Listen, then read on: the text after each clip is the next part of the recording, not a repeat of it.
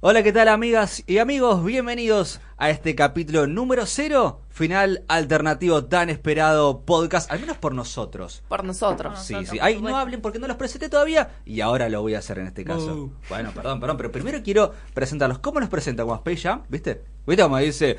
Desde Carolina del Norte, midiendo un... ¿No, se llama Michael acá? No, no, no. Maldita Métele sea. derecho. Como Supermatch. El equipo verde. Tampoco, tampoco, tampoco. Bueno, no importa. La presento Ana Manson. Un aplauso. Bien, fuerte. Vamos, vamos, vamos. Gracias, gracias chicos. Buenos días, buenas tardes o buenas noches, depende cuando estén escuchando este episodio cero experimental de final alternativo. Muy ¿Cómo- experimental. ¿Cómo se llama este episodio cero? El origen del todo. Bien, me gusta. Sí.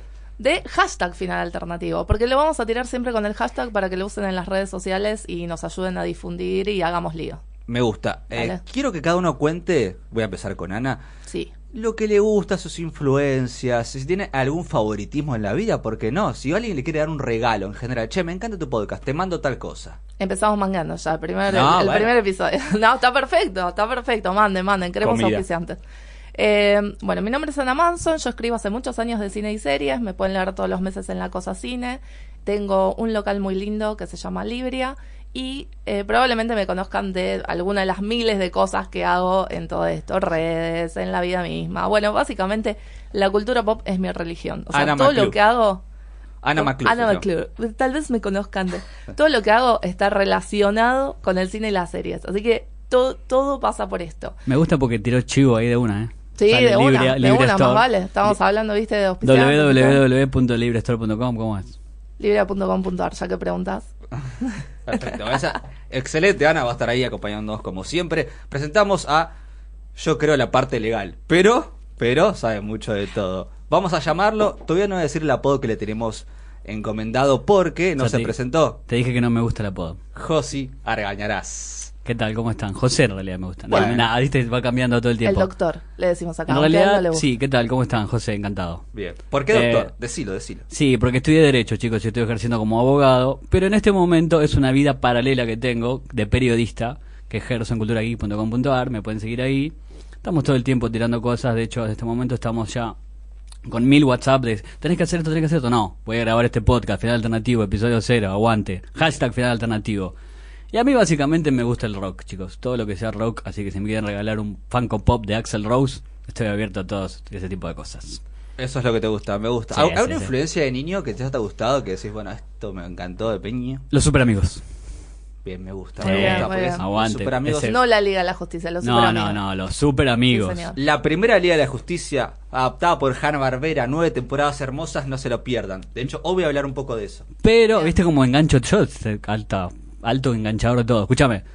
Pero, excepto los gemelos fantásticos. Los gemelos fantásticos ¿por no, qué los esos no, discriminas? los odio. ¿No los te desprecio. gusta cuando se convierte en una No, cuba de agua no. y... Lo más inútil del mundo de los gemelos fantásticos. Y el mono Glick, no me hagan hablar. Sí, no, favor, ni hablar. Y ni hablar favor, se los pido. los cuatro fantásticos con una adaptación con Herbie, pero bueno. No, no, no, no, horrible, horrible. Ya empezamos discriminando, ¿no? Hermoso.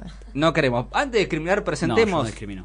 para mí el premio revelación que va a tener próximamente. Chan. En los premios podcast Argentina Cuando- 2018. Ya que hay Martín Fierro Digital ahora, tiene que Pero haber más algo. vale. Más vale. Bueno, antes que nada, la servilleta se llama Mica, pero le dicen eh, Puli. ¿Cómo la llamamos nosotros? Puli. Puli, puli. Bueno, pu- habla y presentate porque eh, la gente con, que no coincide su documento con. Yo no entiendo. Con su nombre artístico. Ah, el mío tampoco, ¿eh? pero el señor también tiene el doctor y Josi, Josi, o sea, todos tenemos acá En realidad yo secreta. siempre quise ser el Josi de la gente, pero bueno, es muy futbolero y no. Pero él es José. Vos te llamás Ana al menos. Sí, pero mi apellido no es Manson. Bueno, pero es Ana. No, no debeles tanto. Bueno, bueno, perdón. ¿Acá? Puli, Puli. Mica Puli, pero no, Puli es el ideal. Soy una adicta a Twitter, así que capaz me tengan de ahí, tuiteando todo el tiempo de Batman. Y mi odio hacia Homecoming también presente en Twitter No. todo el tiempo. No. Sí, Nos acabamos sí, de sí. enterar. Soy estudiante de cine ya hace cuatro años. eh, soy una enfermita de la ciencia ficción y del cine de terror.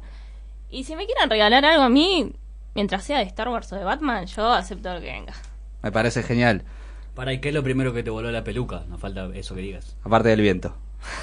El extraño mundo de Jack. Vi el extraño mundo de Jack de muy Ah. chiquita y dije, quiero hacer esto. ¿Cómo se hace esto? Clap, clap, clap, clap. Peli histórica. Pará, yo no hablé de mis influencias. Ahí está, Bien. me faltó esa parte. Eso. Disney, chicos. Disney fan a full. Me mandan todo lo que sea de Disney, por favor. Quentin Tarantino, aunque ahora estamos pasando, estamos en una crisis sí, con estamos Quentin. Sí, tenemos problemas, así, una crisis matrimonial. Antes que mate a su musa, por favor.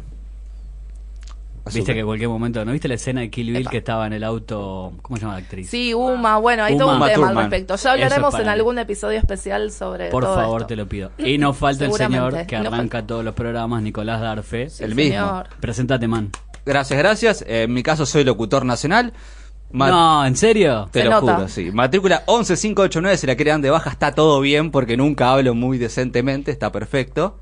Eh, y actualmente estoy haciendo una licenciatura en comunicación audiovisual. Ay, yo estudio, yo estudio. Ustedes también, no es que no estudian, discúlpenme. Sí, yo estudio, perdón, artes de la escritura, no lo dije. Esa. Pero todos estudian, viejo, y me tengo que estudiar yo también. Pero vos ya estudiaste. ¿Qué No me querés? hagan laburar, chicos. por Estudia más. No, no, basta, basta. Esta, esta nueva generación del universo del capitalismo que te lleva a estudiar, estudiar, estudiar. No, bueno, no. estamos en esa. El saber no ocupa lugar. Mi, mi, mi plan en la vida es estudiar poco y trabajar poco. Y vivir bien. Vivir bien. Y mucho. Yo sé cuál es tu plan y me gusta ese plan. Lo que sí, una pregunta clave que nunca me hagas si me conocen, porque para mí no se pregunta que es cuánto te falta para terminar. Uh. No se pregunta, gente. No. No. No. A lo sumo son preguntas positivas como cuántas materias metiste. Claro, ahí está, Claro, ahí está, no- me gusta ese enfoque. No se sabe cuándo terminar. No, Yo- no, aparte es una de esas preguntas súper incómodas que nunca deberías hacerle a nadie. No, no, no, no, ni hablar, ni hablar. Pero bueno, comenzamos entonces, si les parece, para introducir este capítulo cero, este capítulo piloto, ¿no? Como tuvo Sherlock en su momento. Acá me contaban a que también Rick and Morty tuvo un capítulo piloto que no salió al aire. Por suerte. Lo tuvieron los Power Rangers también. Un montón de series. Siempre vas a hablar de los Power Rangers. Yo lo conozco a Nico y siempre te mete de alguna forma Power Ranger en cada oración. No, no, son los primeros héroes televisivos Osama. de reales para Sí. mí. Para Eh, mí, los caballeros del zodíaco. Para, yo digo live action. Sí, eso Ah, es bueno. cosa. está bien. es Los primeros seres. Pero hablando un poco del Gallo Zodíaco, también de los Power Rangers, bueno. Josi, hoy nos trajiste a lo que No, para, igual nos falta antes que nada presentar la idea de este podcast. ¿Qué vamos a hacer? Uh, sí, sí, sí, qué original, qué original. Porque este primer programa, este capítulo piloto que se llama El origen del todo, es solamente el origen. Porque lo que vamos a presentar acá en Final Alternativo, como dice Ana, hashtag Final Alternativo, va a ser un programa, una temática. Me gusta. O sea, vamos a abordar una temática desde todos los puntos que nosotros podamos. O sea, este es el más genérico que van a escuchar. Bien Claro. dicho, este es el más genérico que vamos a escuchar. Esa es la palabra exacta. Porque vamos a dar un ejemplo para que la gente Sí, se por entienda, favor. ¿no? Vamos a ver que hablaremos más a futuro, sin spoilear nada, pero por ejemplo, estamos obligados a hacer un temático de Marvel, por ejemplo. Sí, señor. Casi obligado. Entonces hablaremos desde las series, de las películas, de los cómics, desde eh, las influencias, desde las curiosidades, todo. O sea, cuando vos escuches un podcast de una temática, te aseguro que Final Alternativo te va a tirar cosas que vos no sabías. Y también puede ser ideas abstractas. Por ejemplo, la nostalgia. Uf, sí. O sea, vamos a hablar también de hype. Algunas cosas que tienen demasiado hype. Te estoy mirando a vos, Casa de Papel. Todo lo que está sobrevendido. Pero bueno, eso es a futuro. Vamos a hacer un repaso de, de otro tipo de cosas. Otro tipo de cosas, exacto. Pero como dijo Ana, hoy es el más genérico y cada uno va a hablar un poco en modo presentación y para llevar un tema a la mesa. Doctor Josi, todo tuyo. ¿Por qué empiezo yo? ¿Por qué me toca a mí? Para mí tendría que ser primero las damas. Pero bueno, me hago cargo. Pero siempre. No, le pongo, dale, le pongo el dale, pecho a los balas. adaptate las- a los tiempos que corren. Le por pongo el pecho a los balas. No, no, no. Perdón, perdón, se me escapó. Bien, yo tengo una idea. Mi título siempre son grandilocuentes. Para mí es remakes. Esta es la época de las remakes, las reboots, las continuaciones y la falta de ideas, chicos. Sí, ¿Qué pasa? ¿No tenemos ideas nuevas? ¿Siempre tenemos que volver al pasado? Está todo inventado. No, no creo que está todo inventado. Hay que darle una bu- nueva vuelta de tuerca. ¿Qué hay? No hay ideas, señor Hollywood. Igual siempre pensemos en Hollywood nosotros. A veces en castellano tenemos muchas cosas. A Sí. veces en, en toda América hay miles de cosas. Y no le damos oportunidades, ¿no? Es cierto. Pero bueno, eh, voy a empezar con una de mis películas favoritas que no tendría que haber tenido continuación. Que es un reboot, no es una remake. Que es Terminator Genesis. ¿Qué, qué pasó? Eh, le apostaron todo a Emilia Clark y... ¿qué no, horrible, o sea... La película en realidad trata de dar una vuelta de tuerca con el viaje en el tiempo, que eso es también otra temática que te voy pre, previsualizando. Epa. Lo que se viene es tremendo. Spoiler alert. Spoiler alert, pre- previsualizo porque también pienso en computación, pienso en todo, todo porque ya estoy a mil. Eh, ¿Qué pasó en el viaje del tiempo? Ah, eh, Terminator, que en realidad todo lo que sostiene la película es Arnold Schwarzenegger y su carisma infinito.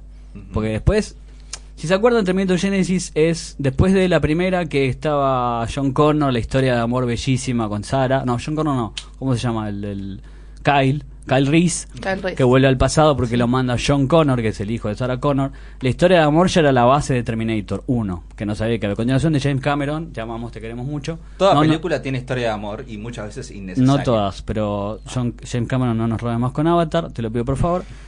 Eh, después la primera fue muy linda, los efectos especiales tal vez envejecieron un poquito mal, no nos importa, estaba bueno igual. Estaba fantástico. La mejor secuela de todos los tiempos, lo voy a sostener a las trompadas Sí, al que se me ponga, Terminator 2, repítalo Puli.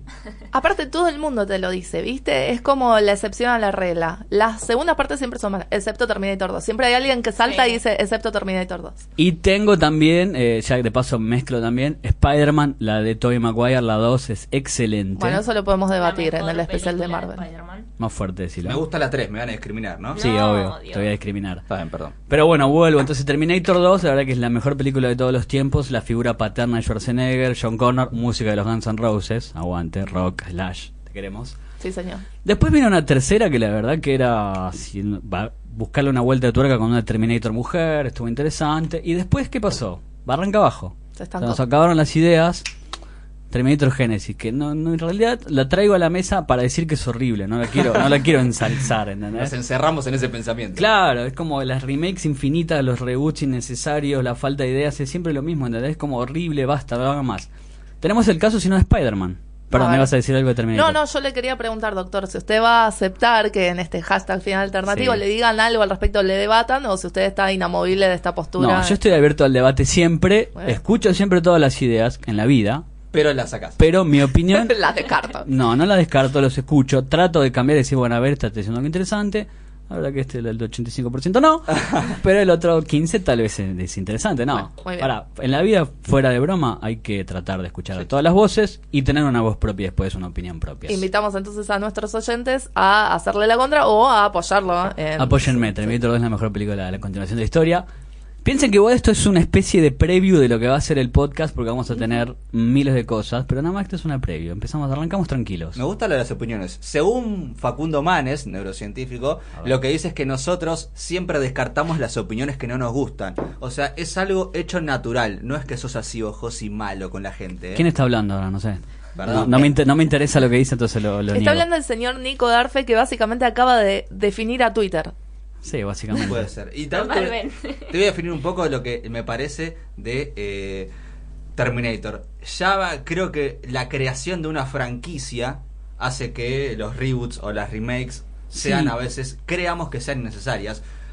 Pero no sé si está tan mal. Sí cuando se hacen mal, pero me parece que ahí utilizaron el famoso Star System de Emilia Clarke, te amamos, te ponemos arriba de todo. Ese es el punto, que no tiene la espalda suficiente para, para ir al mundo del cine y bancársela como estrella. No tenía, fue aprendiendo. ¿eh? En solo está bastante bien. Bueno, podemos hablar de solo, la verdad que es horrible lo que hace. Bueno, Buah, uh, buah, Es horrible. La película te la dicen, no, es malísima. A mí me gustó, es A mí divertida. me gustó. Es entretenida, Es sí, entretenida, Busca- pero. Voy a eso. O sea, no te vende mucho más que eso. Y bueno, pero yo voy a comer pochoclos y a divertirme cuando voy Ese a es ver el Star punto Wars. de las franquicias. Pará, pará, ¿vas a comer pochoclos? ¿Alguien come pochoclos en el Yo, cine? yo como. No. Literal, sí. Yo como, sí. Pochoclo dulce, siempre. Sí. Quiero creer que cuando te- empieza la película dejan de comer y no se No.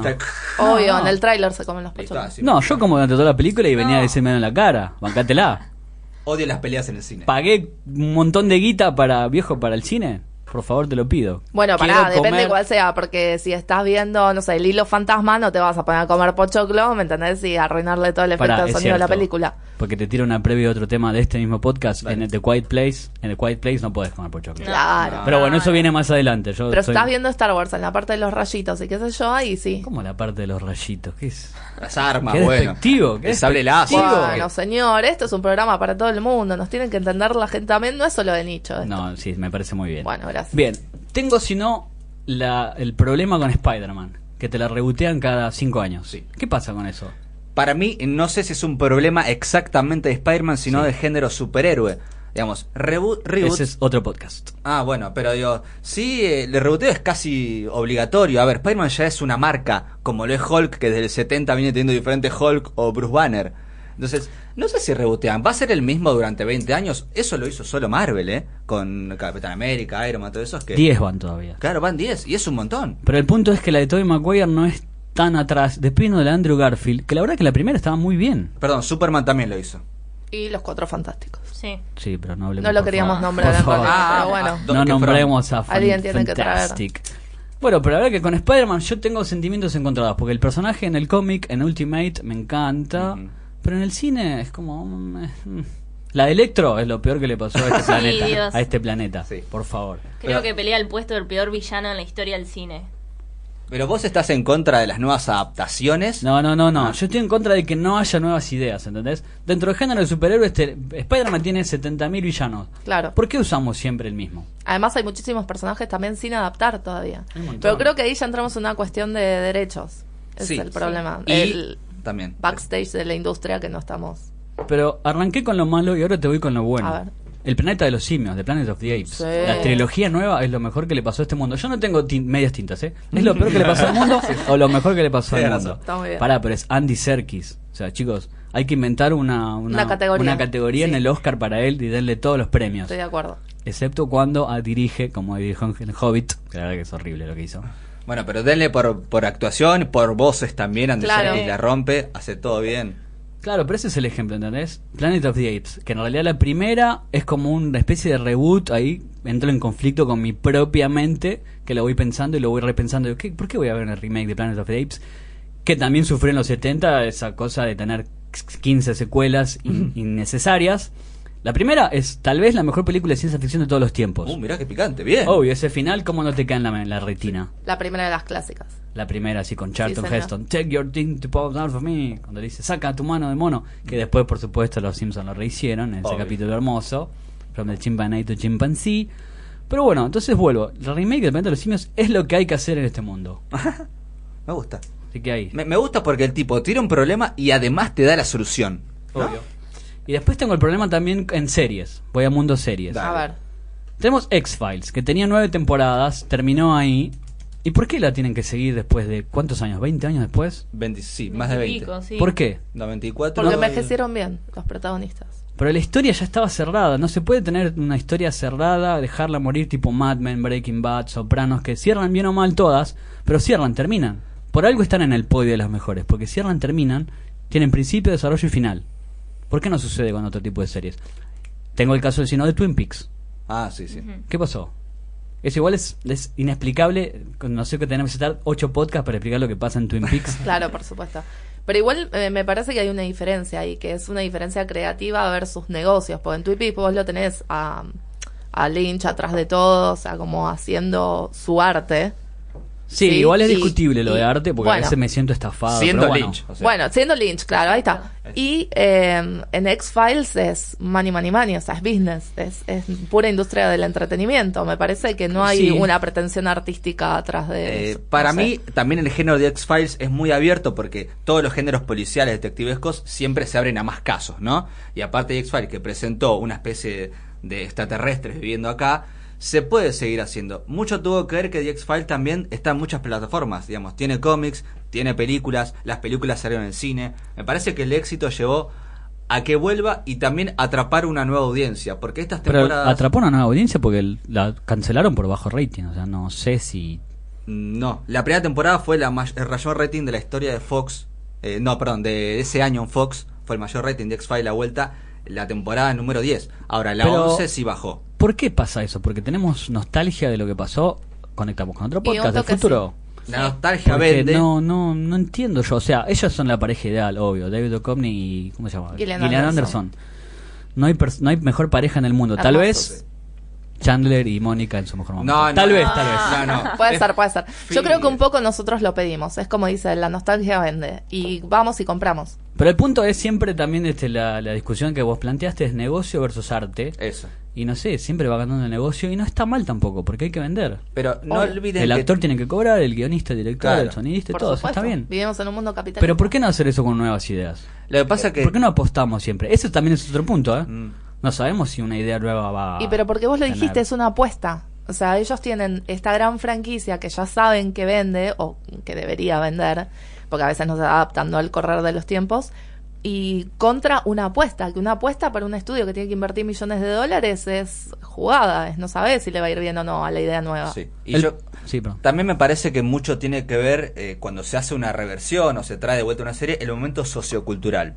Digamos, el momento que, por ejemplo, está viviendo la mujer hoy en día en la historia, que es histórico, ¿no? La lucha, mucho tiene que ver, por ejemplo, la serie. Digo, Scully no es una cualquiera, digamos, una científica que va para enfrente, es policía, lucha, es guerrera, digamos, todas esas cosas también venden, chicos. Tal cual. Digamos, si haces, por ejemplo, un reboot del Chavo del 8, nadie lo va a tomar. El Chavo del 8 tiene un montón de cosas negativas que ahora nos damos cuenta, violencia infantil y un montón de cosas.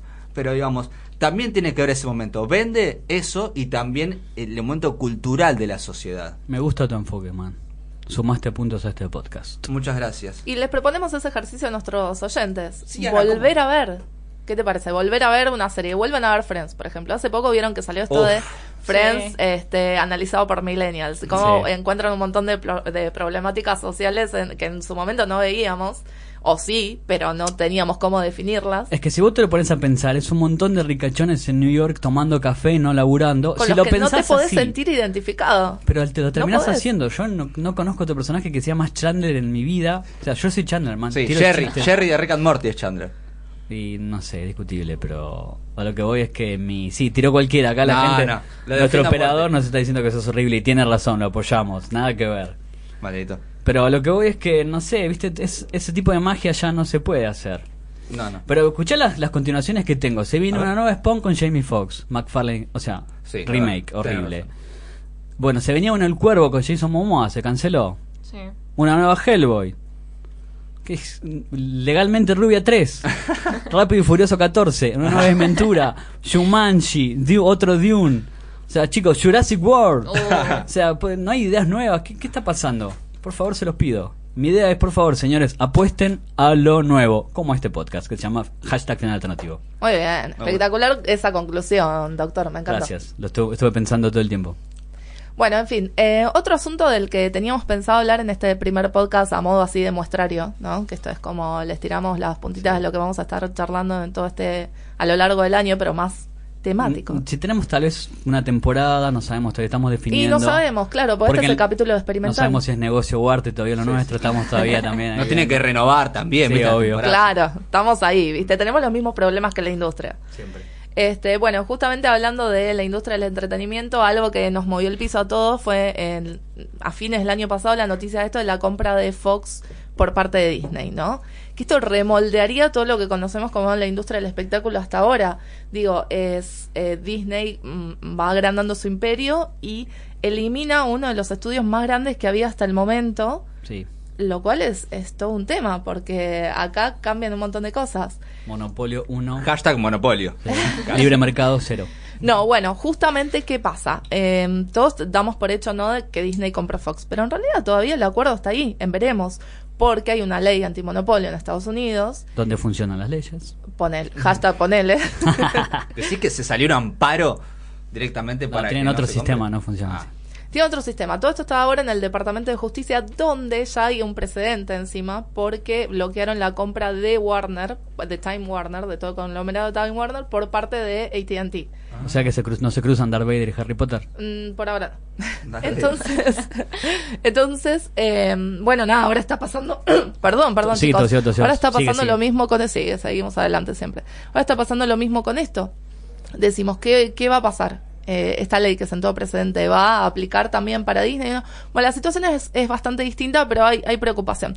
Y encima a esto se le suma, sí. Te iba a decir que Marvel tiene todo el universo cinematográfico, que es Iron Man, todos esos. No, pero a la ley no le interesa eso. No, pero digo, pero para hablarlo artísticamente, porque está empezando un negocio. Yo Ah, pienso en el arte. ¿Qué tiene? Te- tiene Deadpool. Fox tiene Deadpool, Fantastic Four, Spider-Man. No, Eh, Spider-Man es de Sony. Ahí es otro problema. Pero ¿no? ya lograron acuerdo, ya está. O sea, Perfecto, está, lucrando Sony, pero Spider-Man está dentro del universo cinematográfico de Marvel. Sí. Pero en el universo Marvel, que en realidad el que creo es Stan Lee y Jack Kirby, siempre Sí. nómbrelo por favor, Sí, se los pido, es X-Men, Fantastic Four y el otro era... Eran Deadpool. tres. Deadpool. No, los acabamos de nombrar. Pero vos Ah, decís de Fox. De Fox. Sí, Deadpool es el Deadpool. X-Men, o sea, todos esos en el universo cinematográfico y con Marvel sería hermoso. Sí, Sería Hermoso. hermoso, pero bueno, también hay preocupación. Digo, eh, Deadpool manejado por Disney, ¿cómo sería? Y porque pen- Horrible, no sería Deadpool directamente. Bueno, hay, hay todo un tema al respecto, pero eso es lo que nos preocupa a nosotros, los nerds. O sea, estamos como No. todos como locos. Ustedes, yo nerd no soy. Bueno, discúlpeme, señor, usted sacó el tema. Este, estamos todos como locos, ¿no? Diciendo, uy, ¿cómo sería? Se integraría en el universo cinematográfico de Marvel. Incluso hay todo un comunicado en la página oficial de Walt Disney Studios, este, diciendo como, como, a ver, vendiéndole la compra al público en general, ¿no? Como dicen, Sí. eh, hinchen por nosotros, Claro. que si se da esto, vamos a meter a, Mm. a todos eh, juntos. Los Avengers van a estar con los X-Men, etcétera, etcétera. Es como Facebook que te diga, sí, acepta Sí. todo lo que tenemos. Aceptá todo, WhatsApp. acepta todos. Yo compro, es sí. Disney, yo compro. Y No, pero- puedo, no puedo ser Y imparcial. pero nunca lees la letra chica, decís sí, acepto, fue, nos vemos. Nadie lee la letra chica. Pero está bueno, es verdad, como dice Ana, soñamos con los crossovers de todos estos personajes que amamos en el cine. Nos encantaría. Pero ¿qué pasa? Ahora hay otro jugador, ¿Ah? que es Comcast. Sí. Otro conglomerado que quiere hacer una oferta más grande que la de Disney. ¿La Disney saben de cuánto es, chicos? ¿Cuánto? No, no quiero saberlo. No quiere saber. Yo quiero- más yo que lo que Sí, nos perdón, más de lo que nos prestó el FMI o nada que ver. Yo lo voy a decir igual. 52 mil millones. Dos mil millones más. Dos mil No. millones más. Y Comcast quiere ofrecer... Tremendo ese, Ah. ese dato. Ay, qué miedo. Y Comcast quiere ofrecer 60 mil millones. Ah, la mierda. A lo cual, eh, Murdoch, que es el, el dueño de, de Fox, dijo, Opa. ah, bueno, no sé, lo voy a pensar, como ahora tengo ofertas, así que Disney, eh, ponete las piletas porque si no se lo vendo a Comcast. Bien, Murdoch también es abogado, ¿no, Matt? No, Matt Murdock. es Rupert. Estamos hablando de otro, pero... Pero yo lo pienso ser. artísticamente, entonces, ¿cómo metes a X-Men en el universo Marvel? Y tiras una crisis como si... ¿Escuchaste el ruido? Si viste Infinity War, no vamos a spoilear nada porque tal vez no la viste, pero si escuchás este ruido, Sí, tremendo. sabés qué pasó en Infinity War, y tal vez de ahí, si sos buen creativo, podés meter a los X-Men, metés universos paralelos, viajes en el tiempo. Y yo creo que Disney en este momento tiene un, los mejores creativos. A nivel industria, así enorme. A nivel majors, Sí. eh, no los tiene ni Universal, ni Fox, ni Sony, ni Warner. Los tiene Disney. Esta es mi humilde opinión, pero se, Sí, está debate. Hashtag final alternativo. Ver. La abrimos a debate. Ana, Ana arroba Ana Manson lo dijo, yo no... Arroba capitana, con Capitana. doble Ah, tenés razón, capitana. No. Cambió la Ana Manson, bolas. Acá al aire te lo digo. No está disponible. Ana Manson 8. O- puede ser, puede ser. Lo vamos a pensar. Yo creo que también la gente habla por sí sola, digo, los éxitos que, como dice Ana, eh, son de Disney, realmente la audiencia lo demuestra. Son los más vendidos eh, a nivel ticket, si que se quiere en cine, cuando sale Blu-ray lo mismo. De hecho, ¿cuántas franquicias tienen como cinco ediciones de Blu-ray? ¿No? Sí, Digamos. odio eso. Los Avengers sacan un montón de ediciones especiales, con más especiales, y otra con figuras de acción. El Funko. El Sí. Funko. Entonces, creo que tiene mucha razón Ana en esto de, bueno, cómo va a terminar esta situación, porque los que amamos esta cultura pop, como que puede ser algo totalmente emocionante. Yo tengo una, con- una Sí. pequeña contra con todo esto, porque yo la verdad ver. que soy muy lector de cómics. Y me, inter- me interesaba mucho que en el mundo eh, de los superhéroes los chicos más jóvenes se acercaran a los cómics y no está pasando. O sea, no sé por qué. Está ¿Vos más... decís que Disney no le está vendiendo los cómics a no, los no, no. chicos? Vender los vende. Los chicos no se acercan. Prefieren el medio audiovisual y Ah, no leer. Ese sí. es el punto, ¿entendés? Porque tenés 70 años de historia, que es otro problema que tengo Sí. con la continuidad. Pero tenés miles de historias, no sé si miles, cientos de historias de Spider-Man, de Iron Man, de Thor, de Hulk, de, de todos esos personajes a esta altura ya icónicos.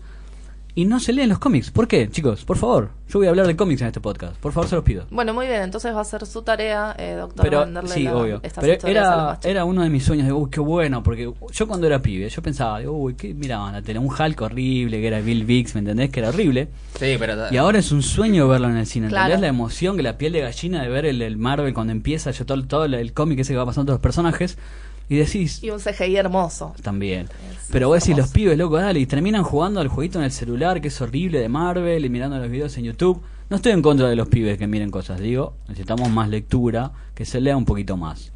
Bueno, igual vos sabés cuál es el interés de Disney en todo esto. Vender, obvio. Obvio, bueno, no, pero más allá de eso. Vender, pero bien, porque insisto, para mí tienen los mejores creativos de las majors. Hashtag final Sí. alternativo. Me- Capi- cap- hashtag arroba capitana. me, me debaten o, o me apoyan. Bueno, la cuestión es la siguiente. Ellos quieren tener su propio sistema de streaming. Ellos saben que el futuro está por ese lado. Tenés razón. Entonces, lo que quieren es tener la mayor cantidad de franquicias posibles como para ofrecer un catálogo amplio. Además van a estar sacando todo su contenido de Netflix, o sea, todo el contenido original de, de Disney es chao Ah, Netflix vuela. a partir de 2019, sí. y van a generar aparte eh, series live action, por ejemplo de Star Wars, van a generar todo un universo extendido de Marvel en plataforma de streaming. O sea, ¿Y, y es, qué va a pasar con Marflix? Con Matt Murdock, Daredevil, Y Jessica. Jones. ¿Qué Eh, pasó? Fox Es lo sacó. tema. Fox sacó todo de Netflix. Fox de ellos está abriendo su Fox Play. DC lo mismo. Ahora sacó DC Universe, su plataforma. Sí, de- aparte no les fue particularmente bien. Entonces, e incluso Bob Iger, el, el CEO de, de- bueno, el presidente ejecutivo de Disney se refirió a esto. Tiene todos los nombres, Ana, me gusta. Sí, Bob Iger. Super Iger fan. debe ser, no sé, Bob Iger, Iger, Iger. Iger. Es como en Doctor Frankenstein, Young Frankenstein, Igor. Claro sí. Iger. Bueno, Bob, no importa, nuestro amigo Bob se refirió a esto y dijo, eh, nuestra idea no es matar a Netflix. Fueron re buenos socios Mm. todos estos años, pero bueno, sabemos que el futuro va por acá y vamos a hacer nuestro propio servicio de streaming. Y que aparte Uh. aclaró que va a ser más barato que Netflix, porque ellos tienen menores costos operativos. Es verdad. ¿no? Y también que sea más barato ir a Disney, por favor, en todo caso. También. Por favor, igual yo les puedo tirar tips a ese respecto. Podemos armar todo un podcast especial de viaje a Disney. Y En el cuento- futuro. Sí, no lo descartemos. Sí, Pero entonces todos van a tener su servicio de streaming, porque Nico Sí. dijo que DC lo va a tener, Netflix ya es uno. para mí sí. Blanqueemos algo, el catálogo de Netflix tampoco es tan interesante. Nah, no seas malo, tiene muchísimo. Lo que pasa es que promociona lo- por Disney, por lógica, eh, Disney. Netflix se está quedando con poco contenido propio. Entonces, vieron que siempre nos quejamos que sacan 30 películas por semana, 200 series y buenas son cuatro. Perdón, no, a mi criterio. Pero tiene que ver con eso, con que para mí, lo hablamos en otro podcast me parece, pero es la nueva generación es todo comercio tiene o toda franquicia tiene su propio servicio de streaming. Sí, es, lo podemos discutir en otro momento. Más por la generación de la televisión, pero bueno, lo discutimos en otro momento. ¿Se muere la TV? No sabemos. No sabemos. Yo concuerdo con la semiología argentina que dice que no, pero no importa. Eh, excelente la Dana que nos puso al Sí, tanto de cómo es la situación. Creo que todos estamos atentos a esto. Pasa que el, el- el sueño siempre es ver a Deadpool peleándole a Thanos mano a mano. O sea, esa es. Siempre. Pero, Pero ¿lo veremos alguna vez? no Ah. todo es Disney y Fox, A ver. sino que ahora nos metemos de lleno con una sorpresa en el mundo seriéfilo. Entonces, en esta parte de final alternativo tenemos una entrevista muy especial, para decirlo a nivel internacional, y por eso ustedes, chicas y chicos, estamos bastante emocionados. ¿Cómo va a ser la modalidad? No te vamos a decir, a decir quién es todavía, pero va a ser así. La persona entrevistada habla inglés, ¿no? Estamos todos de acuerdo. Sí. Las preguntas las vamos a hacer en español, Claro. porque nuestros oyentes no tienen obligación de por qué saber mucho inglés. Yes. Bien, así me gusta José. Entonces, las haremos en español. Acá José, el doctor Josi, va a traducirlas en inglés. La persona entrevistada contestará en inglés. Y después a eso, José lo que hará será traducir al español, más o menos. Yes, we can. Bien, así me gusta. ¿Quién es esa entrevistada que hablaremos en un instante nomás? Ya nos comunicamos. Sara Serrayoko. Aplausos totales porque una de las caras principales de, para muchos, es la mejor serie del año, Counterpart, nada más y nada menos. A ver, vamos a comunicarnos con Sara esta vez para salir al aire. Muchas gracias, Muchas gracias. por la entrevista. Estuvimos hablando un poco atrás para poder organizar esto, pero la primera pregunta que le vamos a hacer a la actriz de Counterpart, una serie que la está rompiendo de verdad a nivel global, a nivel mundial, es si esperaba este éxito tremendo que tuvo Counterpart en la audiencia. So, when you start working on Counterpart, did you expect it to have this success? Well, thank you so much for inviting me Thank you. to, to speak with you today. And no, I knew it was a great idea and a special project, but but I was really excited to read the amazing reviews, and I'm and I'm really happy that the audience from all over the world, I mean, especially from Argentina, loved the show. So I'm I'm really really happy. Bueno, primero agradeció por la llamada, le agradecemos nosotros a ella y dijo que no, la verdad que no, que le pareció que era una gran idea al principio, pero no esperaba que fuera un éxito total como es en todo el mundo y mucho más en Argentina. Perfecto. Vamos entonces a la segunda pregunta que le haremos a Sara, protagonista de Counterpart, muy emocionado todos porque su papel es tremendo para los que la pudimos ver. En este caso hace de dos personas. Vamos a preguntarle lo siguiente. Hace de Nadia, que es como la buena, la cara buena, pero en ese mundo paralelo también hace de una villana, de una asesina, Baldwin. Entonces la pregunta es, ¿cómo- ¿qué disfrutó más ella a nivel de interpretación? ¿Ser la buena o la mala? So, in the show you play two parts, the good one and the bad one. which one did you enjoy doing the most? Well, uh, I would say that working on Counterpart is an incredible experience and probably one of the best experiences of my life. And and it was my first role as a as a killer, and probably playing Baldwin was my biggest challenge. And I've, I've never played an assassin before. It was really fun. And also, she she's a strong female, but also vulnerable, and and it was an amazing opportunity for me to grow as an actress because because Baldwin is a very complex role and a very physical role uh, at the same time. Bueno, nos dice que disfrutó mucho las dos partes, pero el gran desafío es hacer de una asesina de Baldwin, porque ella no tiene experiencia con este tipo de cosas. Yo, eh, en mi caso, la propondría como la nueva 007 versión mujer. Si la vieron, tiene mucho eso. Nico here says that you will great you will make a great Bond. I don't know if a villain villain Bond. No, no, no, The New Hero. New Hero, nueva No. heroína. I would love to. Me encantaría. Eh, y la próxima pregunta es casi obligatoria, ¿no? Trabajó con J.K. Simmons, eh, actor ganar de un Oscar, entre otras cosas. Bueno, preguntémosle por favor cómo fue la experiencia de trabajar con él al lado de semejante emblema en Hollywood. Uh, you're working with J.K. Simmons, the myth. We want to know how is your relationship with him. What how is it to work with him? Well, he's really nice, and and it was an honor to work with him. Uh, and also, I feel very lucky, and I learned a lot from him. He's a great actor, and and he's really good at switching from one character to another. And so I was really impressed by his work, and that's it. I mean, I, Bueno, dice que I fue feel very like. Sorry, sorry, excuse me, I will translate now. Dice que fue la verdad que un honor trabajar con él y que está muy impresionada del nivel que él maneja. El punto es que yo traduzco, pero el, el castellano es mucho más sucinto y más expeditivo, pero en inglés la verdad que es Se se, nota la emoción en su voz. Buenísimo. La, la próxima pregunta me parece que va por el género que a muchos nos atrapa, ¿no? Espías, servicios secretos. Bueno, preguntémosle si a ella le gusta en particular este género que siempre nos presenta cosas interesantes. So, uh, we were talking about Bond and Spy and Counterparty, something like that. So, how how is your relationship with the gen- gender? No, genre. yeah. I mean, you read Yeah. books, you watch the series. Of course, of course. I I really love it, and and I think, for example, Counterpart is a very interesting project, and and is one of them. For example, when I read the script, I was fascinated by the philosophical side of the show, and and I think the surreal side of, of the show makes the the TV series special, and I really like it. I really, really like it. Bueno, dice que la verdad que le encanta el género, que le parece siempre interesante, que le, cuando leyó el guion primero de Counterpart le pareció que el lado filosófico, la cosa surrealista que tiene también le pareció muy especial, por eso la verdad que se siente muy halagada de trabajar ahí. Y claro, tiene mundos paralelos y siempre es surrealista y siempre es hermoso. Eh, me gusta. Otra cosa que le queríamos preguntar era, bueno, eh, ella, por lo que habíamos leído un montón, fue bailarina, pero bailarina casi profesional. Entonces, la pregunta es la siguiente, en este papel de Baldwin, por ejemplo, es atlética, se mueve, salta, va para todos lados. Ese, ese rol, esa experiencia como bailarina, ¿la ayudó a hacer este papel? We, know that you were a dancer. We don't know if a classical dancer, but how does it help you with your Counterpart? It was really helpful. And to prepare for baldwin i had to work on on the physical side of my character.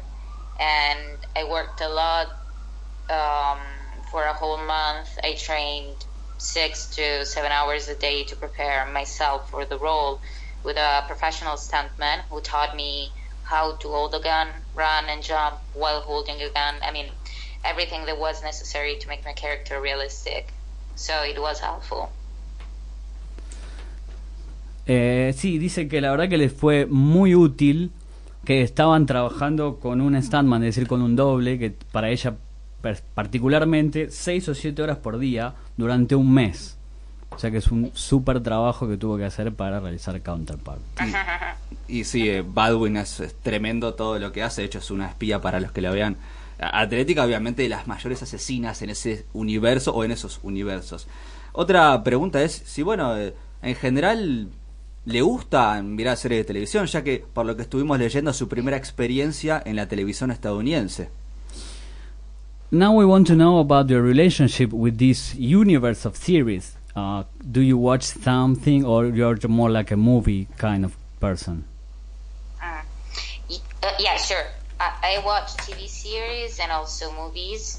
And for example, I have recently seen Californication. I don't know you if you have ever seen Yes. TV show. It's really yeah, it's really cool. It's it's And Sim Mulder doing all that stuff. Yeah, it's one of my favorites. And I also love Hank Moody, the lead character, and it's really, I think the series is really well written and it's a clever comedy. That's why I like it.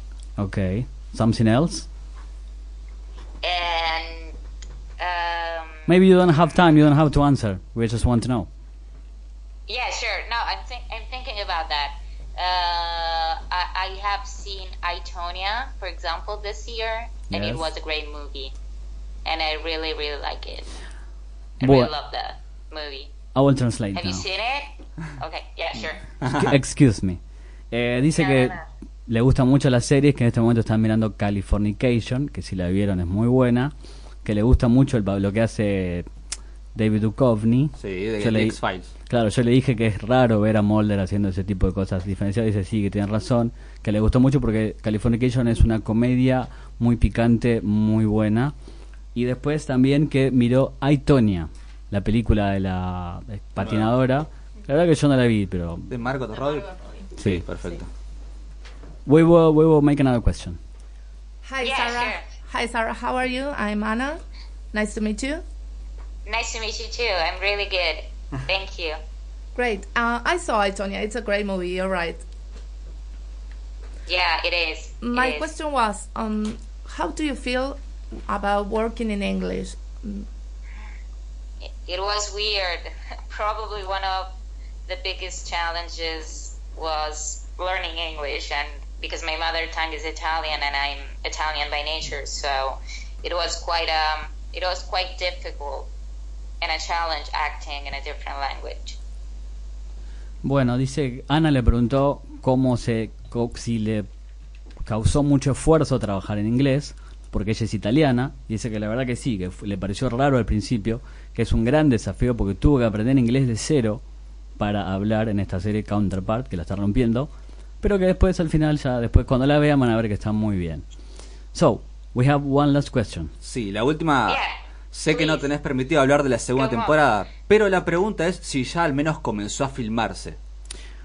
We don't know if you can talk about the second season of Counterpart, if it started production or filming, but we would like to know if you can tell us something. Well, I can't talk too much about second season, but I could say that during the first season, Baldwin tried, and also Nadia tried to escape from the pain and to create a normal life because because she's a killer and she she wasn't prepared for all of that. But we're going to see her in second season and she's coming back. and Oh. we're working on it. Bien, we're bien. working in LA, we're working in Berlin, and we're shooting and keep watching the series. Es, es como una antiheroína decirle, porque es mala, porque es asesina, pero la terminas queriendo. Pará, traduzco primero, Bueno, por pues favor, sí. te lo pido. Dice que en realidad no puede contar mucho, pero que en la primera temporada vimos que Baldwin estaba tratando de huir del dolor y que tal vez esa esa tipo esa búsqueda, esa salida del dolor continúa en la segunda, que están filmando en, en LA, en Los Ángeles y en Berlín, pero mucha más data no nos va a tirar. Decirle por favor la antiheroína, que para mí es. yeah, otherwise I'm gonna get in trouble. I would love to. I would love to. Entiende algo, ¿ven? Dice que le- te- entraría en problemas si nos cuenta algo, pero bueno, nos- le encantaría, pero no puede. So, uh, we thank you so much for this little time you, you gave us, and we- Thank you. Can- Thank you too. It was a pleasure. Really. Can you can you send us some regards? I mean, something like hola Argentina, saludos. Uh, hola a todos en Argentina. Uh, eh, it was a pleasure. Fue un placer. keep watch- a placer. Uh, keep watching Counterpart and uh, un besos a todos. Muchas gracias. Thank you so much. Gracias, Sara. Thank you so much. Thank you, thank Bye. you so much. Bye and really, Un really beso. thank you. Un beso. Un beso. Excelente, Sara Serrayoko, cara principal de Counterpart. Si la vieron, ella es una de las claves de toda la serie. Y estuvo acá, sí, en el final alternativo de este primer programa, en el programa cero, ¿no? Denominado. Sí. El origen del todo. De todo, excelentes noticias de ella. La esperamos entonces para su segunda temporada. Y después de esta hermosa entrevista con Sara Serrayoko, cara de Counterpart, hablando de la serie, yo me voy a meter un poco más en el mundo seriéfilo, que es lo que me encanta y lo que me vuelve loco. Poniendo, voy a hacer una especie de tesis universitaria, ¿viste? Cuando pones un título y después tenés que desarrollar, que es Defiendo esta nueva versión de los Thundercats. ¿Sí? Mátenme, mátenme. Arro- el hashtag final alternativo. Arroba Mátenme. Nico Darfe. Sí, Nicolás Darf, está todo bien. Nicolás Darfe. Sí, mátenme como quieran, pero porque voy a hacer un repaso un poco de la historia de las series animadas y cómo llegó a, o cómo llega a aceptarlo. Te conecto con la mía, totalmente una remake innecesaria. Innecesaria, de la H a la A. el H el H. De la H a la H. Bueno, no sé, hubo dos eh, reboot de, de este, de los Thundercats. Pero vamos a hacer un paso, si se quiere, a hacer lo más breve posible de las series animadas. Porque yo quise empezar a tomar un poco cuando ya empezó a expandirse a nivel global, como la primera empresa que empezó a presentar esto fue Disney, ¿no? Digamos, eh, Disney en los años 20 empezó a crear varios dibujitos de los que nosotros conocemos. Yo no había nacido, no sé. ¿no? No, no, bueno, pero la historia, no sé, Mickey y varios de estos personajes que pasaron en la historia. ¿Y qué, cuál era la, el modus operandi? ¿Cuál era la premisa de esto? Eran hacer cortos, animados, eh, cortos desde tiempo y también desde lo narrativo, ¿viste? Que era, no sé si los vieron una vez, eran. Mickey caminando, cayéndose, chocándose, digamos. Los Simpsons lo hicieron también. También lo hicieron los Simpsons, exactamente. Con los... Ay, ¿cómo se llama? Tommy Daly. Tommy Daly. O Itchy and Scratchy, si hablas en inglés. Exactamente. Che, Entonces, qué, qué bien que traduje, ¿eh? Muy la bien, rompiste todo. Excelente. Gracias. Me gusta, me gusta tirarme flores a mí No, mismo. pero la rompiste de verdad, en serio. ¿Por qué no? Porque mi abuela, ¿no viste que siempre te dice, no, tu abuela te quiere? Bueno, yo no tuve abuela, entonces me tiro, Ah, me tiro flores a mí mismo. No hay violín para poner de Hashtag lástima. Entonces, esta premisa que tenía de Disney, que abarcó, a mi parecer, hasta los más o menos 20. Mira, ya con en los años 30 nació, creo que todos lo ubicamos, el famoso Melodías Animadas. No sé si ya lo vieron. Merry Melodies. Exactamente, donde conocimos personajes como Pato Lucas, Box Bunny Daffy y Duck. Daffy Duck. Voy traduciendo en simultáneo. Y vieron que esos personajes también, lo que presentaban eran historias, aparte, digamos, era un capitulito, otro capitulito, y era como uno Box Bunny queriendo ser, intentando no ser casado, otro era incluso este famoso cuento de, no sé, la caparucita roja, que también estaba en melodías animadas, el Pato Lucas también en temporada de Pato, digamos, No, el mejor de la historia. Temporada de patos, temporada de conejos. temporada de conejos, sí, sí. Lo mejor muy- que se hizo en el mundo. ¿eh? Eso fue más para los 60. Ya me conocen. Hashtag final alternativo sin medias tintas se va a llamar. Hashtag sin medias tintas. Di- directamente para José. Entonces, fíjese que esta narración eran cortos, independientes, cada uno tenía lo suyo. Hasta que para mí empezó a haber un cambio en los años 60 con esta, para muchos productora ícono en la historia, que son estas dos personas. Hanna Barbera, ¿no? William y Joseph Ah, Barbera. ¿eran dos personas? Sí, Yo pensé que era Ana Barbera. No, Hanna Barbera, William y Joseph. Bueno, yo soy, no Dos. soy tan versado como ustedes. Eh, y me parece que, fíjense, hablamos sobre de los 60, donde también empezó Hanna Barbera, y cre- creó, creó, por ejemplo, los Picapiedras, creó, bueno, Scooby-Doo. El tigre rosadito, ¿cómo se llamaba? ¿Qué tiro rosado? Hay un tigre rosado que era bastante... No lo voy a decir. Siga, no, siga. No, no vamos a decir nada, pero creó eh, los autos locos también. Y fíjense Uh. que empezó acá a hacer un cambio narrativo que es, ya no eran cortos independientes, sino es, tengo estos personajes y meto capítulos sobre estos personajes. Los autos locos. Un Igual- universo. Claro, metí un universo, digamos, vos tenías que ver la serie y los personajes eran los mismos, ya no eran independientes. Lo que sí era independiente era la tratativa de los capítulos, los conflictos, porque vos veías Scooby-Doo, capítulo 1, temporada 1 y Scooby-Doo, capítulo 3. Era lo mismo, 3. Nico, era lo claro, mismo. Eso. Era el, digamos. que el monstruo de la semana. No, tampoco sobrevendamos algo. No, pero era así, digamos, narrativamente era un conflicto diferente, no había una continuidad. Siempre era el guardia del parque. Viste que le sacaba la máscara. Siempre, sí, sí. Y siempre gracias al perro y sus amigos. Capa, y era un poquito marihuanero ese perro. Para mí. Ahora, para no, mí. ahora voy a entrar, no, ahora voy a entrar en eso porque No tiene nada de Adult malo. Swim jodió con eso y me encantó y para mí es una de las mejores series animadas de la historia que lo haré después. Ah, Pero Chicken. fíjense que también Hanna Barbera empezó a incursionar en algo más que es meter la violencia en esto. Mm. Digamos que empezó a sectorizar un poco más el cambio de las series animadas, fue así. ¿Y qué es? Lo nombró José al principio, los super amigos. Sí, aguante. Digamos, no fíjense eran que violentos los super amigos. no, Ah. pero para, digamos, para jóvenes, eh, me parece que en los años ses- 70 que fue, meter violencia fue algo jugado para ellos. De hecho, El salón creo- de la justicia. otra cosa jugada que hizo fue eh, laburar sobre negros. Si vos ves la fotografía de Scooby-Doo de los 60, ¿Cómo negros? está sobre negro dibujado. O sea, Ah. es- la tonalidad de la fotografía es oscura. Me asusté. La animación es oscura. Y imagínense los 60. Para niños era como, yo me parece, ¿no? Bastante jugado. Che, hacemos algo sobre oscuros cuando creo que lo, lo, lo simple es hacer colores, dibujitos, ¿viste? Algo que atrape para el niño. ¿Y sabes dónde, perdón, sabes dónde llega el pico de lo negro? El primer capítulo de Batman, la serie animada. Hablaremos después que ahí eh, directamente, bueno, en realidad los primeros cómics de Batman fueron dibujados sobre negro. Y aparte, eh, en este caso lo que hizo fui- DC fue hacer un cambio narrativo y empezar a hablar un poco de oscuridad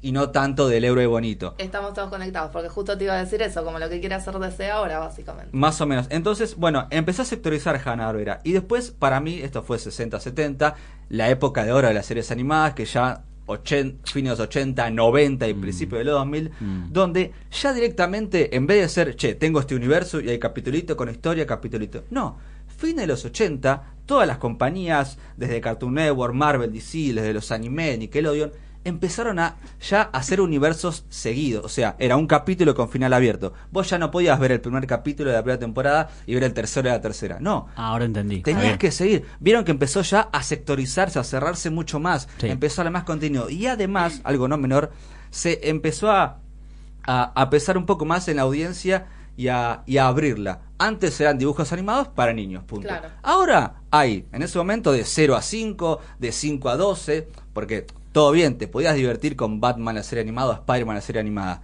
Pero ¿qué la entendía más? ¿Un chico de 2 años o alguien de 13, 14? Claro. como que ya los dibujos empezaron a sectorizarse, ya empezó a achicarse mucho más y a abrir el juego. Entonces eran historias largas, capítulos abiertos, donde vos tenías que seguir capítulo a capítulo. El punto es que el prejuicio contra la animación no cambió. No, No, sigue no. estando igual. Sigue estando. Pero en los 90 Cartoon Network agarró y creó Adult Swim. Para mí fue brillante porque incluyó ya contenido para adultos, digo adultos para decir para grandes, digamos, que eh, de, de hecho ahí Adult Swim hoy en día está Rick and Morty, pero Aplausos. no sé si recuerdan eh, Herbie eh, el abogado, Mm. la, la Herbie Birman el abogado Ah, era Harvey. Harvey, Harvey. Harvey Birdman el abogado, para mí de las mejores series animadas que existió, Ah. era una parodia a todo Cartoon Network. Hay un capítulo de la primera temporada que joden a Scooby-Doo, que cae preso Scooby, Shaggy por drogas. Imagínense cómo empieza. Es Sí. genial. Tengo que ver eso. Bueno, es todo así, joden a los super amigos, como que ya empieza a meter contenido. A ver, uno de tres años o dos, no digo que no lo entienda, pero lo va a entender uno de 15, capaz, lo va a entender más. Entonces, fíjense cómo O sea, empezó a... enfocarse más en la trama más que Sí. en los dibujitos y, Y empezó a sectorizar en la audiencia. Sí. Ya no es de Hago para niños No. como melodías y con animadas. nombre y apellido. Nombre, apellido, personajes que vos conocías ahí y tenías que seguir su historia porque, porque lo perdías. Y ahora, para mí, en la actualidad, empezó lo que, lo que para mí empezó el cambio y por eso voy a defender lo que es lo de Thundercats. No sé si ustedes tienen la posibilidad de. Ya ahora es súper sectorizado, súper sectorizado los series animados. De hecho, hay live action, hay para niños, hay para un poco más adultos, hay para adultos directamente. Es que entró la, la idea de marketing en todo. Sí. Nos invadió la vida el marketing. Que no está mal tampoco. ¿eh? Y hay una serie que en el 99 para mí marcó el cambio generacional. A ver. Voy a hacer a ver si ustedes. Una de las pocas series en la historia animadas que tuvo películas en cine. Voy a, voy a, tiremos para mí Dragon Ball. No, eh, no, no voy con esa, pero ver, es del noven- eh, nació en el 99. Eh, Akira. No, no, serie animada. Tuvo como tres películas. Eh, Hacelo ya, dale. bueno, Bob Esponja, para mí. Epa. Bob Ah, Esponja, fíjense lo narrativo, es todo muy bizarro. Demasiado. Es todo abstracto, es como demasiado. Y chicos, para mí, ¿por qué planteó la revolución? Primero, porque es la historia más vista en la historia de Nickelodeon, una de las pocas series animadas que tuvo en cine películas. Con David Hasselhoff. También La encima, rompió. el agua es como David Hasselhoff. La para. Y digo, hoy en día los seres animados, no sé si ustedes tuvieron la posibilidad de ver, no sé, Tío Grampa, un show más, tienen esa especie de locura, ¿vieron? Sí. Joe Massey. Y Es todo. Tío Grampa también De tiene, casi, claro. Sí. casi psicodelia. Sí, Hora de Aventura también. Ahora, a ver, Toon Time también, digamos, como que viró para esa. Y para mí el primero fue Esponja, que los capítulos eran muy graciosos por la locura que plantea. Entonces, vieron que empezó, según las ciencias sociales, los cambios de generaciones van de cada 25 años, ¿no? Uy. Pero digo, esta nueva No, generación. pero ahora tecnológicamente No. digo está sí, mucho ahora, más. sí. ni hablar, ahora sí. Pero fíjense, y voy a terminar con lo de los Thundercats con esto. ¿no? Uh. ¿Cómo son los dibujos de Thundercats? Ustedes vieron en la remake. Son medio deformes. Son Super chiquititos, deformes. chiquititos, cabezones que no se entiende. Es un género en, en- en Japón. Chibi. Super, claro, chibi, no lo quería decir, pero chibi. Bueno, fíjense lo que de verdad es, me parece, lo que hoy en día está sumando. Voy a nombrar empresas que ustedes van a decir si son conocidas o no, A ver. que hicieron lo mismo. Marvel, ¿ubican? No, bueno, capaz no. que no. Me sacó que no el, es- el escuadrón de superhéroes con esta temática. Chiquititos, caricaturizados. Chivis. Claro, véanlo porque es buenísima, es para niños, pero están todos los personajes. Lo que odiamos de la franquicia, que decir, este detalle, acá están todos, es buenísima, dos temporadas geniales. Qué tiernis. Después, DC, otra empresa que creo que todos ubicamos. Tenía Teen Titans, no sé si la vieron. DC es un, un episodio especial porque quiero hablar de qué pasó con DC, pero bueno, dale, Bueno, sigamos. bueno, tenía cinco temporadas, una película en Tokio. De hecho, Teen Titans tenía eso de los 90 porque eh, se basaba mucho en la oscuridad y los personajes estaban diseñados de esa manera. ¿Qué pasó con Teen Titans? Y hubo una reversión, Teen Titans Go, que eran chiquititos, cabezones. Uy, eso los amo. Bueno, Que se otro... viene la peli ahora. Se ve una peli encima, buenísima. Tiene mucho de Deadpool en las jodas de la- las jodas. Pero por último, voy a hacer el último ejemplo. Otra franquicia que ustedes lo ubican, Scooby-Doo.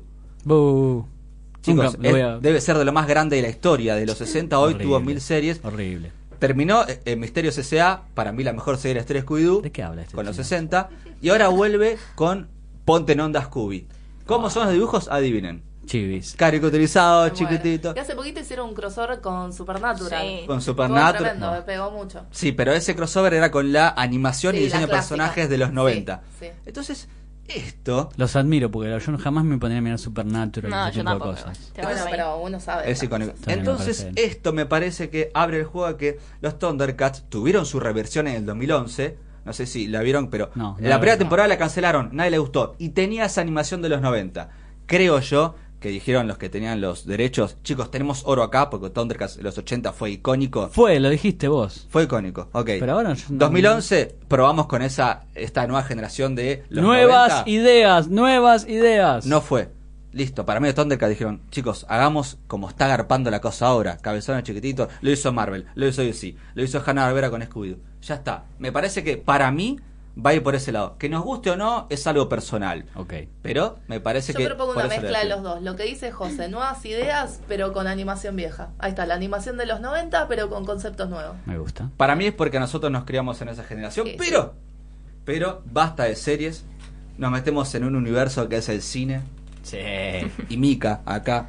Por ¿La favor. escucha- ¿Te escuchamos mucho o poco, Mika? Eh, no sé, estuve ahí metiendo un poquito. Sí, metió. Pero de a poco la vamos a ir introduciendo. Sí, de a poco a poco. Yo, yo soy más de estar atrás del micrófono, detrás de cámara y no tanto adelante. Así que, bueno, de a poco. Ya que es el primer podcast, nos estamos presentando un poco. Digo, bueno, ¿por qué no hablar de mi género favorito, que es el terror? Ay, me dio miedo. Y quería empezar con una película que vi hace poco. De hecho, se estrenó hace poco en el mes de abril. Que es A Quiet Place. No sé si lo estoy A Quiet Sí, sí. Place. diciendo bien. Que uno sería se está matando. Un lugar, sin- un lugar silencioso. Sí.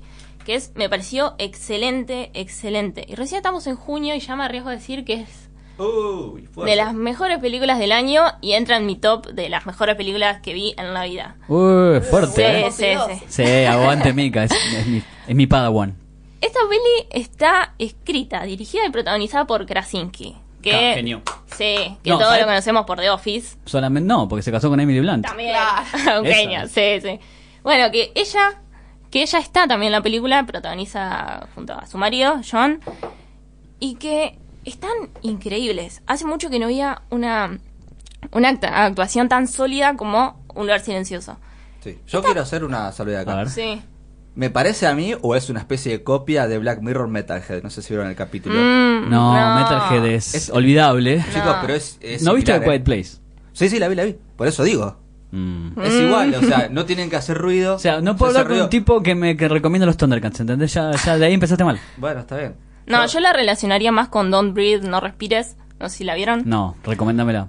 Peliculón es, son tres chicos jóvenes que entran a robar a la casa de un anciano que Me es aburrí. ciego. The Purge. No, no, no. Y que después se enteran que era un militar. Mm. Ah, me gusta. Así que los encerró en la casa y al mínimo ruido saben que los va a matar. Entonces, Ah. son pelis bastante similares en ese sentido porque está, yo estaba en el cine y no, no, ya no sabía cómo ponerme de lo incómoda que me ponía esa película. Y nada, bueno, eh, Un lugar silencioso, si no la vieron, no sé qué están haciendo, corran y vean esa película, todavía está en el cine. Lo bueno es que la I... Sí, todavía está. Resiste a Infinity War y a los Deadpool del mundo. Sí. Lo bueno es que la hija de ellos es una actriz que es sordomuda. Sí. Ese, ese dato es increíble. Yo no lo sabía hasta después de ver la película. Porque la verdad que en esta época también que necesitamos, tenemos una super sobreabundancia de información, trailers que te cuentan todo. Tenés que tratar también de resguardar tu propia tu propia visión y decir, no, voy a ver este tráiler. Porque cuántas veces viste una y te, te viste toda la película. Sí. Entonces traté de no ver nada de Quiet Place, fui al cine. Al principio me asusté. Sí. Pensé que me había quedado sordo o que no andaba al cine. Digo, ¿qué pasó? ¿No andan los parlantes? O capaz viste un espejo.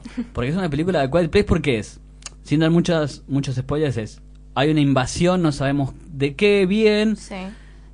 y te encuentran por el ruido. No tenés que hacer ruido. Claro, o sea, aparte de la premisa, si te escuchan te casan. Es así de simple y complejo como suena. Entonces, el giro que le dieron interesante en esta película es que la hija de esta familia es una familia compuesta por la pareja, que bueno, son Krasinski y Emily Blunt, y eh, tiene tres hijos que son chiquitos. Entonces, la hija mayor, que igual es la más grande, pero no pasa de los 11, 12, a- 12 años, es sorda.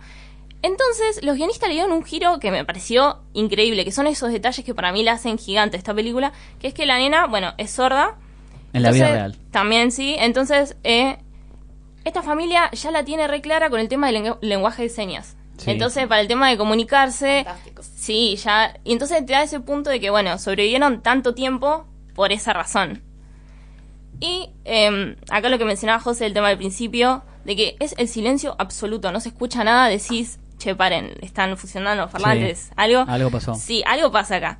Entonces, eh, la peli arranca con dos diarios tirados en el piso, en la puerta de un supermercado destruido, una ciudad destruida y vacía, y vemos a una familia, por juzgar por el comportamiento, son súper raros, porque... Es el típico posapocalipsis que viste mil veces, Sí. pero con una vuelta de tuerca hermosa. Claro. Sí, pero a- acá lo que me llama la atención es que hay dos titulares en el piso que dicen, es el sonido, y otro que dice, hace 89 días comenzó esto. Sí. Entonces vos ves eso y decís, ¿qué está pasando acá? Sabes que es algo grave que pasó hace 89 días y que tiene que ver con el sonido, pero no tenés Claro. ni idea. Y te ubicaron con un recurso genial. Genial, sencillo. espectacular Sí. y desgarrador, porque vos te enterás qué es lo que pasa, cómo los cazan de una manera desgarradora y en los primeros cinco minutos de la peli. Se Sí. arranca y te quedas como, "Ah, Y yo les quiero preguntar algo. ¿Cómo se comportó la gente en el cine con esta película? mal. Mal. Mal. Yo estaba en la, sí, yo, mal. yo estaba en la fila sabiendo más o menos que iba la película y veía que compraban esos fal, digo, no, no. No, igual acá desastre. defendemos comer pochoclo en el cine. No, jamás. Pero en este... Excepto- Sí, esta no se puede. Sí, no. Y me gustaría mencionar que es un error que es muy común, Uy. que es, Eh, no, que dicen, bueno, no hay diálogos, la película no tiene sonido. Y es, chicos, el laburo que hay detrás de esta película, el sonido es una demencia. Ustedes no saben si conocen lo que es el Foley o la Foley en el cine. Explícamelo. No. Para mi tía que está en San Vicente. Para, para, para, para. La Foley es la recreación de todos los sonidos cotidianos y naturales que hace un personaje. Ah. Por ejemplo, los pasos. Mm. Los pasos. Los pasos que escuchan la peli no son grabados del rodaje. No. ¿Cómo, no? No, No. jamás. Hay una persona que se llama Artista Foley que en un estudio que tienen distintos... Acá el operador es justamente. El operador es artista Foley. ¿Tiene que Bueno. ver con lo extradigético, lo digético del sonido? Sí, sí, totalmente. Pero, o sea, lo recrean... Dato, tiraste. Datazo, chao chicos. Capaz el artista Foley tiene que imitar en una imagen, por ejemplo, está um, Ana está actuando y tiene que caminar con tacos. En la película suena increíble, pero eso no está grabado el rodaje. Hay una persona que se pone unos tacos, camina adelante de un micrófono y eso es lo que queda en la Ah. película. Así mirando a vos, operador, ¿eh? ¿Con tacos? Sí, sí. Bien. Y Así le- que nada, es, es espectacular. Hizo Tinelli una carrera en vivo en su programa con tacos. No, no, es, es espectacular. Y creo que el éxito de esta película va por el lado de la narración. Te, te lo cuentan y te van largando la información de una manera que, que no entendés, pero que igual te atrapa. Que decís, bueno, a ver, dame más, quiero saber más. Es verdad. Y nada, es, es increíble.